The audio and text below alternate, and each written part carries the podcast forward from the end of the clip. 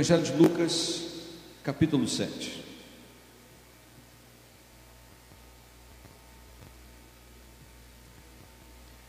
Você que achou, dá um sinal de vida aí, um aleluia, glória a Deus. Hoje eu ouvi só o seu aleluia forte, o resto foi tudo fraquinho.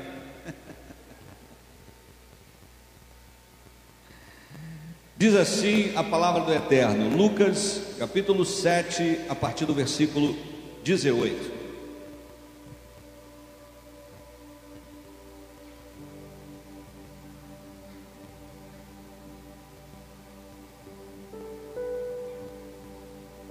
Então, os discípulos de João lhe relataram todos esses acontecimentos.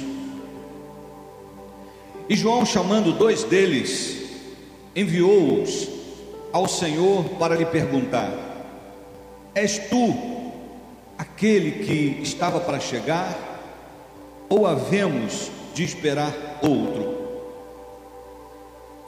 Assim que os discípulos de João se aproximaram de Jesus, lhe explicaram: João Batista mandou-nos para vos indagar: És tu aquele que estava para chegar? Ou havemos de esperar outro? E naquela mesma hora, Jesus curou muitos de doenças e todos os tipos de sofrimento, bem como de espíritos malignos, e concedeu visão a muitos que eram cegos. E depois disto, declarou aos mensageiros: Ide e relatai a João tudo o que vistes e ouvistes. Os cegos veem, os aleijados andam, os leprosos são purificados, os surdos ouvem, os mortos são ressuscitados e o evangelho é pregado aos pobres. E mais bem-aventurado é aquele que não se escandalizar por minha causa. E mais bem-aventurado é aquele que não se escandalizar por minha causa. Dá um abraço gostoso aí na sua Bíblia.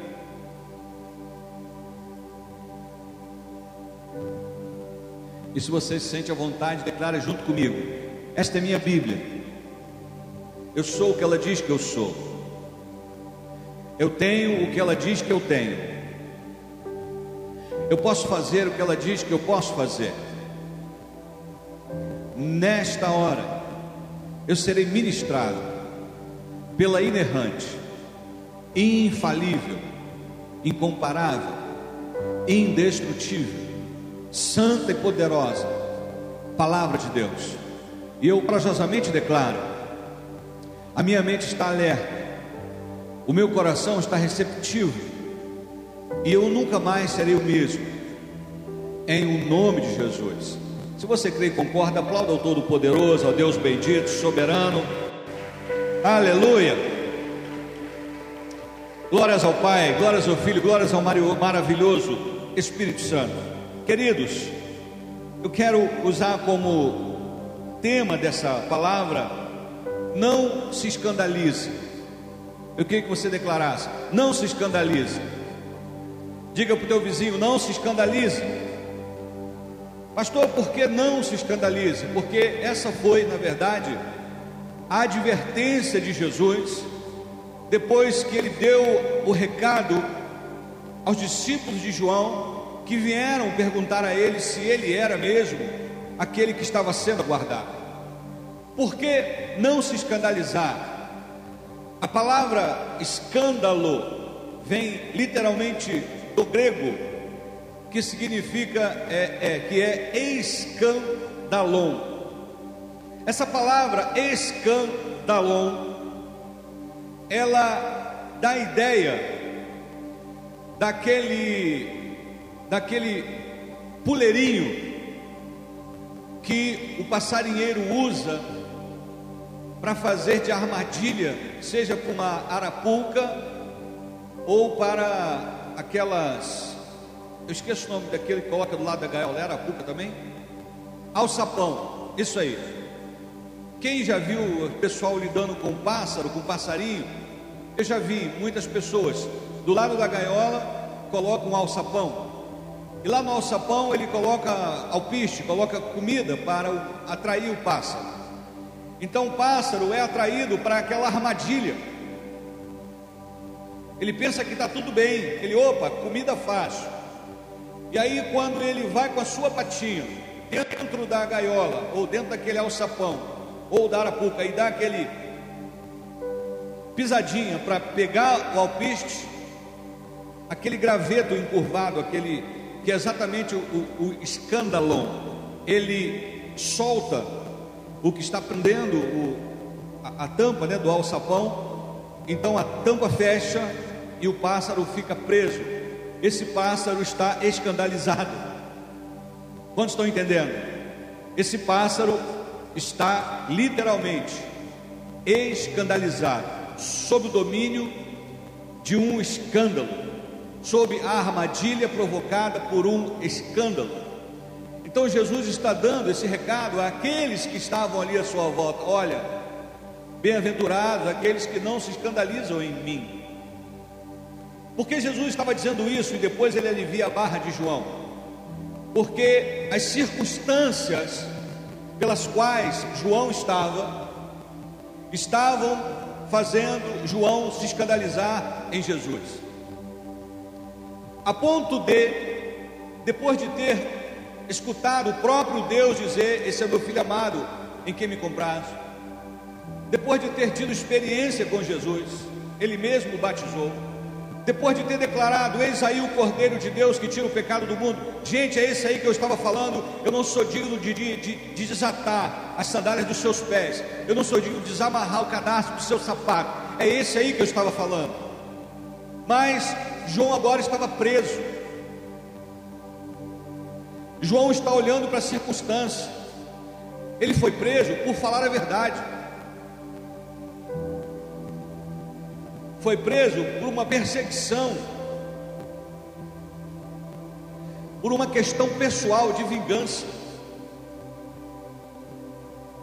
A voz profética estava presa.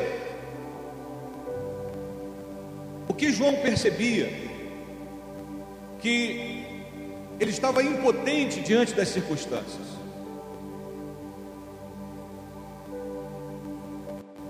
Que o seu ministério havia acabado. Então, todo este quadro negativo fez com que João olhasse para as circunstâncias, olhasse para a sua própria vida, agora limitado, aprisionado e começasse, devido à própria distância que estava de Jesus, começasse a duvidar de quem Jesus era. Quantos estão entendendo? E aí o que, que Jesus faz em resposta aos discípulos? Como Jesus também era profeta, ele agiu como profeta, ele mostrou as obras. É como se Jesus estivesse respondendo mais ou menos assim: o que, que João perguntou? Se eu sou o que ele estava guardando ou se deve aguardar outro. Vem cá. Aí viu um paralítico, levanta e anda. Viu um cego, abre a sua visão. Viu um surdo, ouça. Jesus então começou a operar. E depois de um período que Jesus opera milagres e maravilhas, e aí no seu caráter profético, ele é como se ele dissesse para os discípulos: e aí, vocês viram o que eu estou fazendo? Vocês viram que eu evangelizei os pobres? Vocês viram que eu restaurei a visão cego? Vocês viram que eu restaurei a audição ao surdo? Essa é a obra profética do Messias. Então voltam lá e digam para João o que vocês viram e ouviram, o que vocês mesmos testemunharam. Vão lá e deem um recado para João. E quando eles estão indo, Jesus libera essa palavra: Não vos escandalizeis. E o que nos leva, irmãos, à, à luz dessa palavra, desse contexto, do original, do grego, a ficarmos escandalizados, a sermos tomados pelas dúvidas, a duvidarmos de que Jesus é realmente Jesus. E uma das coisas que nos leva a essa situação é exatamente o sofrimento. Porque existem pessoas que no, na estação do sofrimento pensa que Jesus não está com ela, que por alguma razão Jesus deveria poupá-la daquele sofrimento. Quantos estão aqui? E aí é muitos se escandalizam aí, porque vem o inimigo e diz: Onde está o teu Deus? Durante o Holocausto, alguns judeus, graças a Deus não foram todos, simplesmente apostataram, porque eles perguntavam: Aonde está o nosso Deus, o Deus que nos livra? Será que Ele não está vendo o nosso sofrimento? E alguns então se escandalizaram com o seu Deus, ou seja, caíram na armadilha e se tornaram prisioneiros. Talvez você tenha entrado aqui já como prisioneiro. Prisioneiro de quê, pastor? Primeiro, das circunstâncias. Existem pessoas que são prisioneiras das circunstâncias e insistem em culpar a Deus pelo desemprego, pela, pela perda de um ente querido, pelas injustiças, pelo sofrimento que lhe é imputado. Deixa eu te dizer uma coisa: todas as coisas cooperam para o bem daqueles que amam a Deus. Jesus nunca disse: No mundo jamais sofrereis. Pelo contrário, ele disse: No mundo tereis aflições, sereis atribulados. Quando Paulo chega diante do Senhor e diz: Senhor, pedindo para que Deus o livrasse de um espírito que, os, que, os, que, o, que lhe dava bufetada, que os bofeteava. Por três vezes Paulo pede, e Deus diz: Paulo, a minha graça te basta porque o meu poder se aperfeiçoa na fraqueza. Então não se escandalize com as circunstâncias que você está passando. Você está aqui ou não? Não se escandalize. Tire os olhos das circunstâncias. Não se trata de negar a realidade, mas de abrir os olhos espirituais. Aprenda a olhar com os olhos espirituais porque nós não vivemos por aquilo que vimos, mas pelo que cremos, porque o meu justo viverá pela fé. Se você crê, aplauda esse Deus maravilhoso, bendito e soberano.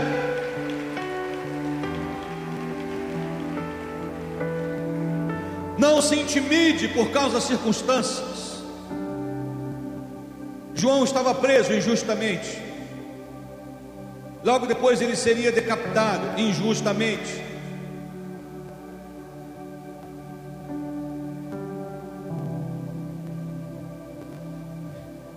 E o Senhor te trouxe aqui nessa noite, ou está colocando você diante dessa palavra para dizer: não se impressione com as circunstâncias. Pastor, a palavra diz: nunca vi o justo desamparado, nem a sua descendência mendigar o pão, e como pode, a minha dispensa está vazia.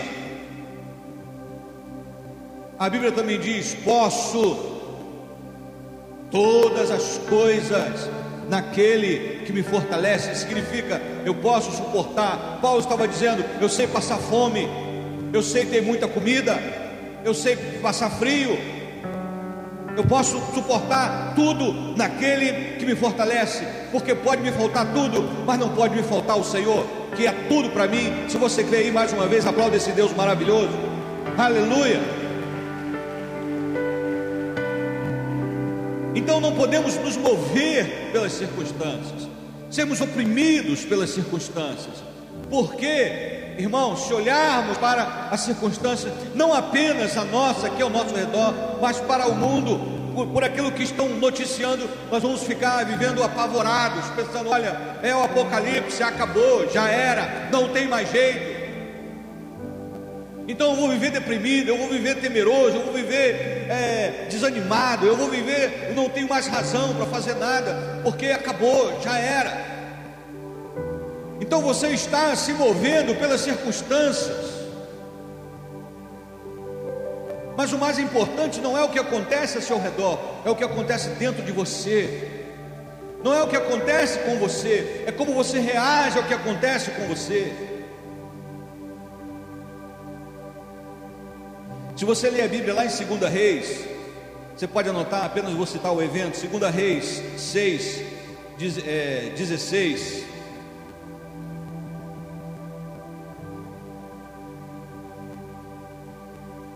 Na verdade, a partir do versículo 15. O ajudante do profeta Eliseu acorda e quando ele sai da tenda, ele olha assim para os montes. Vários inimigos armados. Ele ficou desesperado. E ele imediatamente foi chamar o profeta: Meu senhor, meu senhor, estamos cercados. Aí o profeta acordou meio sonolento, tal, olhou assim, fica tranquilo. Meu senhor, estamos cercados. Aí o profeta disse: Senhor, abre os olhos dele, para que ele possa ver o que eu estou vendo. E aí, por um instante, Deus abriu os olhos do ajudante de Eliseu e ele viu uma multidão ainda maior de guerreiros do Senhor, de anjos de guerra, cercando aqueles homens. E aí, quando ele viu, ele ficou impressionado. Por quê? Porque por um instante ele deixou de ver com os olhos naturais as circunstâncias que o oprimiam e passou a ver com os olhos espirituais. Quantos estão entendendo? Discerna isso, meu amado. Não se escandalize com a circunstância. É mistério que essas coisas aconteçam. A paz que nós temos, ela não pode ser circunstancial. É a paz que excede todo o entendimento. É a paz que o mundo não dá, mas que Jesus dá.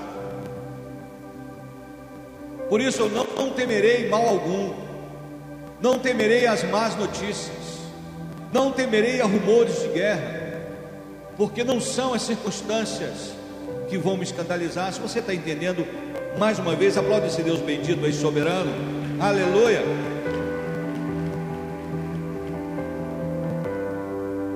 Segundo, tire os olhos de você mesmo, tire os olhos do teu próprio sofrimento. Como assim, pastor? Existem pessoas que ficam lambendo as feridas, cutucando as suas chagas, falando sempre sobre a sua dor. Quantos estão entendendo? Então, aonde vão? Estão carregando as suas enfermidades, olhando apenas para a dor. Ai meu Deus, estou com minha mão ferida. Ah, eu estou com meu joelho machucado. Ah, eu estou, eu estou falando isso no sentido figurado, mas de alma machucada coração quebrado, desanimado. O tempo todo em que Jó olhou para si, nada aconteceu.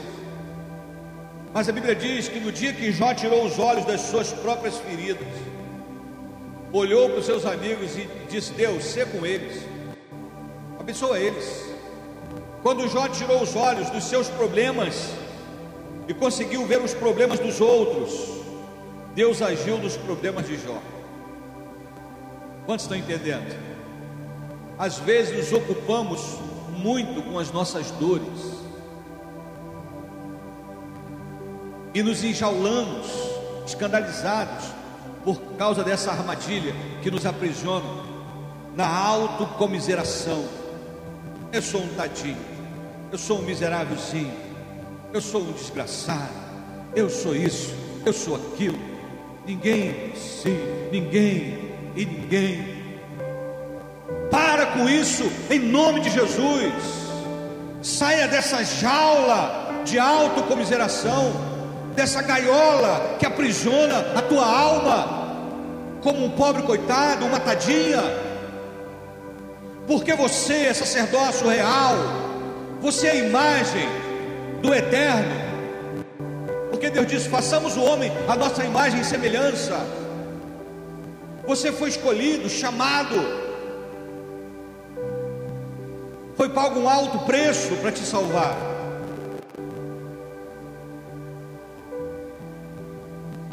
O Senhor te escolheu E aí fica na unção do, do Dulem. Em todos esses anos, nessa indústria vital, essa é a terceira vez que isso me acontece. Ou da raposa, da hiena, ó oh, vida, ó oh, azar. Não, amado. Para de olhar para as tuas feridas. Apresenta Jesus e olha para cima. Olhai para Ele e sereis iluminados. Essa era, era o drama de João. Impotente, injustiçado. E aí bateu a dúvida: nessa hora que o inimigo vem e fala: ah, Você não é isso, você não é aquilo. Onde é que está teu Deus que não, não te honra, não te levanta, não faz com que as pessoas te reconheçam, não traz uma bênção para você? Está vendo aí como é que você está? Olha aí, olha essas feridas. Eu gosto de citar o momento em que Davi saiu para guerrear,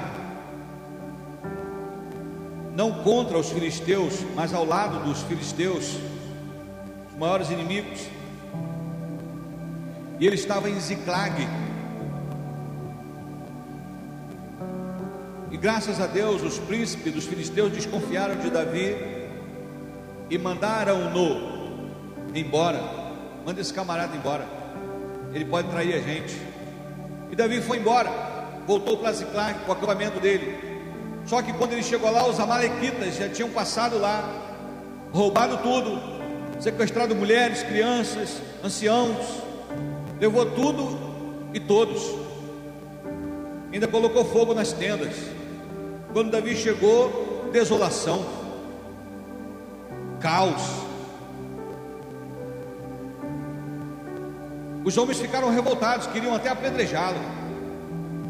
Davi chora, se prostra aos pés do Senhor, porque ele ia entrar em uma guerra que não foi convocado por Deus para entrar. Esse é problema. Mas ele consulta o profético através do Urim, do Tumim. Deus fala com ele. Ele pergunta: Eu vou alcançar os inimigos? Vai. Nós vamos vencer? Vai, vai vencer. E ele parte atrás dos Amalequitas, apressado para salvar o seu povo e resgatar o que foi perdido. Só que no meio do caminho, Davi, cheio de problema e com uma urgência, ele encontra um egípcio à beira da morte, três dias sem comer, largado ao léu, literalmente à beira da morte. Mesmo com toda a urgência que Davi tinha, ele manda parar. Para, para, para, para. Socorre ele. Dá água para ele. Alimenta ele bem. Restaura esse homem. E o próprio rei foi falar com aquele desconhecido, encontrado no meio do nada. E no meio da conversa, Davi, vem cá, e você, de onde é que você vem? Ah, a, a gente, a gente, a gente atacou Ziclag. Eu estava com os amalequitas, mas eles me, me deixaram. Davi, ué, falando com o inimigo. Davi parou para ajudar um estranho. E foi esse estranho que Deus usou para que Davi chegasse mais rápido nos amalequitas e evitasse que as mulheres fossem estupradas, porque eles já estavam celebrando, e depois da celebração viria a sessão de estupro. Davi pega, chega bem no momento da festa, pega todo mundo de surpresa. Mas por que Davi chegou a tempo? Porque Deus foi com ele, amém. Mas porque Deus usou um homem à beira da morte para dar a dica onde era o acampamento, para que Davi chegava mais rápido, chegasse mais rápido.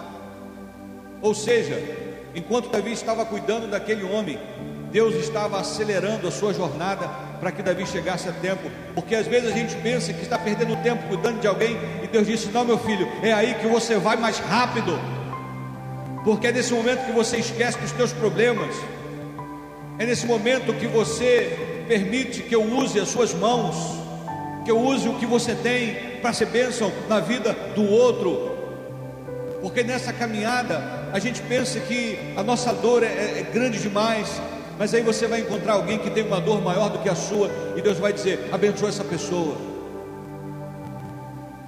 E é exatamente quando você está sendo um milagre na vida de alguém, que Deus é um milagre na sua vida. Então para de olhar para o teu próprio umbigo, pensando que você é a última Coca-Cola do deserto, e só você que está sofrendo.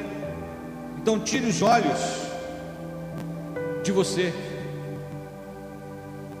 Posso ouvir um amém? Em terceiro lugar, a resposta de Jesus é: vem cá, queridos,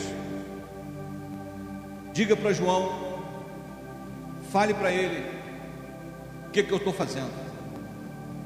Então qual é a dica, pastor?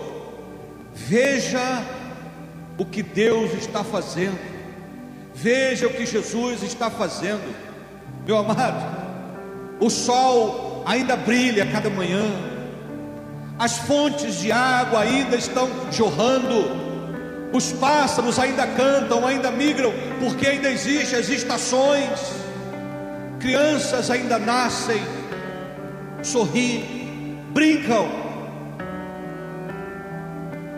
O sol não se nega a dar a sua luz.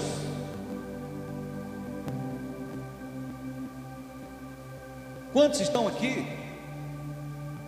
As flores ainda dão o seu perfume. O milagre de uma árvore crescer ainda está de pé. Jesus ainda, Deus ainda sustenta. Estamos aqui ou não? Pastor, eu posso orar, glória a Deus, eu posso caminhar, glória a Deus, eu posso falar, glória a Deus, eu tenho as minhas faculdades mentais ordenadas, pastor, eu posso raciocinar, glória a Deus. Você ainda pode se mover, e se você amanhecer, amanhã, em plena segunda-feira, você vai poder dizer aleluia, glória a Deus, mais uma semana Deus me permite iniciar. Um dia útil, hoje é o primeiro dia da semana. Mas em termos de trabalho, aleluia, glória da segunda-feira, sua linda, seja bem-vinda, aleluia. Vou poder pegar um trem lotado, aleluia. Aí você diz, pastor, dizer aleluia, porque eu posso pegar o trem lotado. E eu que sou baixinho, fico cheirando o sovaco dos mais altos. Glória a Deus, porque tem gente que nem tem trem para pegar, não pode pegar trem, porque está desempregado e tem outros que ainda vão na frente pilotando o trem. Olha que marra. Tem uns aqui que pilota o trem. Glória a Deus, meu irmão. Pastor, eu pego o ônibus cheio, amém. Eu pego o metrô, amém. Eu vou a pé, eu vou de bicicleta. Não importa, é um milagre. Os milagres ainda estão acontecendo. O Senhor prometeu: enquanto a terra existir, haverá dia e noite, frio e calor. E enquanto houver quem semeie, haverá quem colha. Então Deus prometeu força na jornada, luz para o teu caminho, provações, socorro bem presente na angústia. Deus não falha, Ele está operando.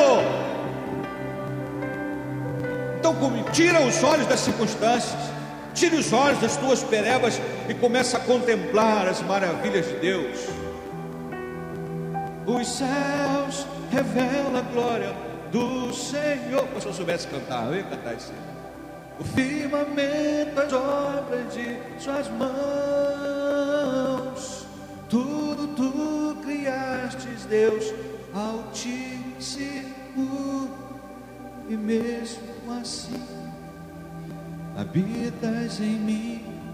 Quanta coisa maravilhosa, o Senhor ainda está se movendo entre nós. apesar de nós. Cada manhã é um milagre que não se repete. É a oportunidade de você tocar alguém, de você ampliar as bênçãos agradecendo. Acordar de manhã e poder tomar um cafezinho um pãozinho e uma, pode ser até margarina. Eu gosto da manteiga Itambé. Mas se eu for tomar café na tua casa, pode servir quali, não tem problema. Eu, eu uso quali também. Fiz até um merchandising aqui daí também. Mas você sinta. Hoje, hoje mesmo, estava falando com a minha amada. Nós tomamos café aqui de manhã, sobraram alguns pães e eu levei três bisnagas para casa. E fomos tomar café à tarde. Só que eu não percebi que minha esposa havia feito umas torradas. Aí eu falei, traz um pão lá que sobrou lá, que eu tinha levado para a igreja. Ah, eu já fiz uma torrada. Eu falei assim, ah, então isso aí a gente esquenta amanhã de manhã. Ela, espera aí. Nem amanheceu, você já está pensando em esquentar o pão amanhã de manhã? Eu falei, já estou visualizando a bênção. Quando eu faço jejum, a primeira coisa que eu tiro é café, assim, o café da manhã, não o café em si, mas comer de manhã, porque é a minha refeição mais importante. Como eu disse para os irmãos, quando eu vou num hotel, o horário mais poderoso para mim é quando eu vou amanhecer e vou no, no restaurante do hotel tomar café. Pode até não almoçar ou não jantar, mas café da manhã é quase que um ritual. Eu tendo até me libertar do pão, mas estou difícil de conseguir me libertar do pão. fico uns três dias, mas aí sempre tem a recaída. Tem que ser uma oração forte. Você está aqui ou não? Meu amado, pastor, como é que eu vejo o que Deus está fazendo? Enche teu coração de gratidão. Enche. Seja sensível. Até a nação que nós moramos, um clima privilegiado.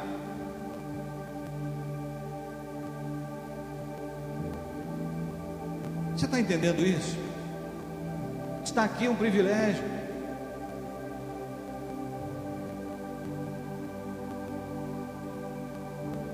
Para de reclamar. Para de ser chato.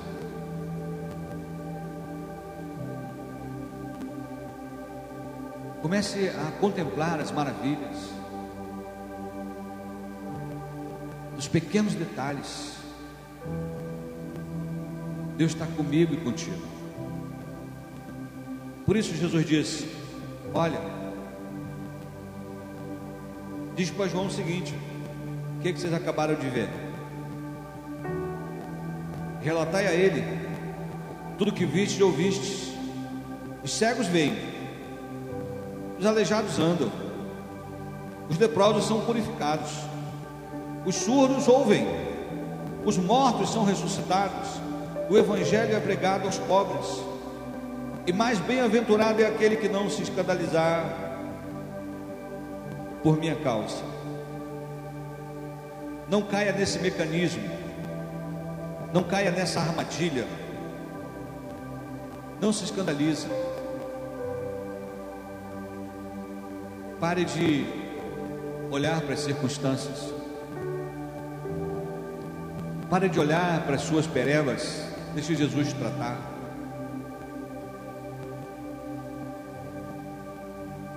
E observe o que Deus está fazendo.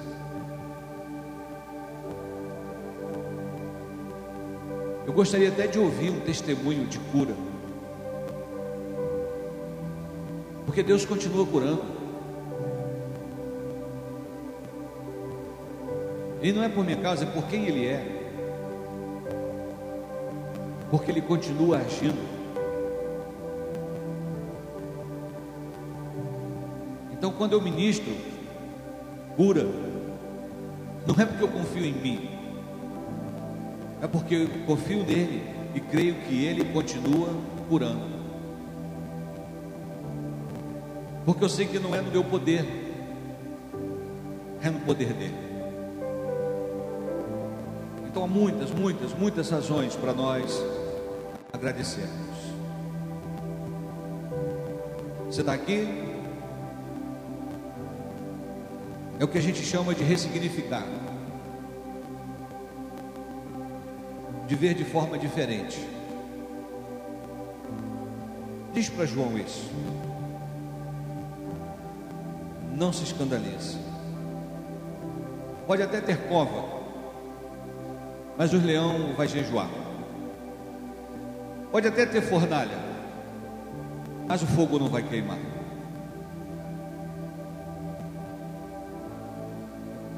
Pode até ser cercado pelos inimigos, mas é o Senhor que vai guerrear. Entrega teu caminho ao Senhor. Confia nele. E o mais, o mais ele fará. Ele já se entregou na cruz por mim e por você.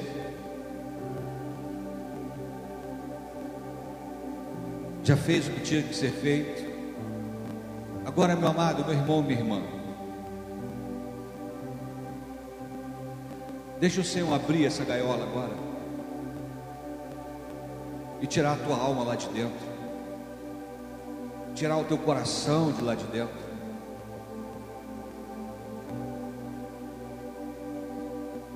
Pastor, está doendo.